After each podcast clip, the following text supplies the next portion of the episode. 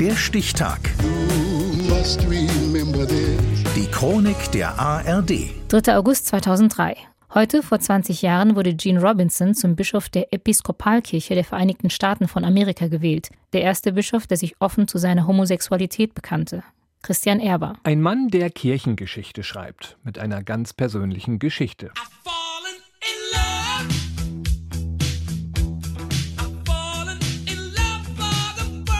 ja häufig diesen Ausspruch, Religion ist Privatsache. Das ist sie aber ganz und gar nicht, wie eben die Geschichte von Gene Robinson zeigt. Sagt Florian Breitmeier, Leiter der Redaktion Religion und Gesellschaft beim NDR. 2003 ist Gene Robinson Priester der Episkopalkirche der Diözese New Hampshire, einer Kirchengemeinschaft der anglikanischen Kirche, deren Ansichten als liberal gelten.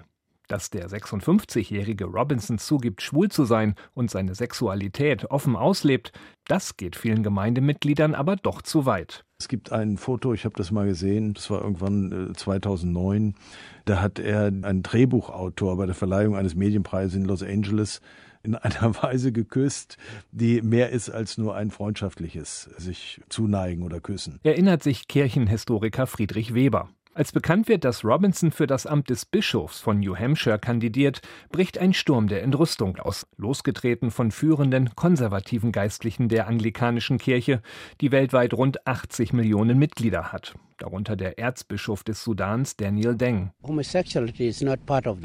Homosexualität ist einfach kein Teil der Bibel. Gott hat Mann und Frau so geschaffen, dass sie gemeinsam neues Leben erzeugen. Gleichgeschlechtliche Paare gehören nicht zur Schöpfung. Wenn Sie jetzt sagen, dass wir solche Paare jetzt akzeptieren müssen, dann sagen Sie gleichzeitig, dass wir die Bibel neu schreiben müssen. Das rührt an unseren Fundamenten. Robinson dagegen bekennt sich zu seiner Liebe und seinem Glauben, der aus seiner Sicht ein dynamischer Prozess ist und sich durch Reformen verändern kann. Unterstützt wird er dabei unter anderem von seiner Ex-Frau und seinen zwei Töchtern aus erster Ehe. Jesus selbst habe nie über Homosexualität gesprochen, dafür umso mehr über Würde und Respekt gegenüber allen Menschen, so Robinson. Is it your will that we ordain Gene a bishop? Nachdem die Diözese New Hampshire Robinson Anfang August mehrheitlich zum Bischof wählt, folgt im November die Weihe unter strengen Sicherheitsvorkehrungen. Auf Dächern patrouillieren Scharfschützen, Spürhunde suchen nach Sprengstoff. Robinson selbst wird geraten, eine kugelsichere Weste zu tragen. Denn aus dem Lager konservativer Christen schlägt ihm inzwischen blanker Hass entgegen. Todesdrohungen inklusive. 2009 entgeht er nur knapp einem Anschlag, berichtet Robinson. Wir erhielten einen Anruf von der Landespolizei, in dem es hieß, sie hätten gerade einen Mann mit abgesägter Schrotflinte und Unmengen von Munition verhaftet und man sei sich sicher, dass dieser Mann gerade auf dem Weg zu meinem Haus war. 2013 tritt Robinson vorzeitig von seinem Amt als Bischof zurück.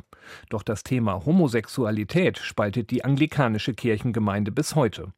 Die Gräben zwischen beiden Lagern seien sogar noch tiefer geworden, beobachtet NDR-Kirchenexperte Breitmeier. Und so werfen auch dogmatisch konservative Kirchen beispielsweise in Afrika der Church of England vor, sie betreibe eine Art Neokolonialismus, weil sie eben den Gesellschaften in Afrika ungefragt westliche Werteaufdrücke, so der Vorwurf. Bis heute hat dieser Konflikt ein Gesicht, das von Gene Robinson. Heute, vor 20 Jahren, wurde er zum ersten Bischof der anglikanischen Kirche gewählt, der sich offen zu seiner Sexualität bekennt. Der Stichtag. Die Chronik von ARD und Deutschlandfunk Kultur. Produziert von Radio Bremen.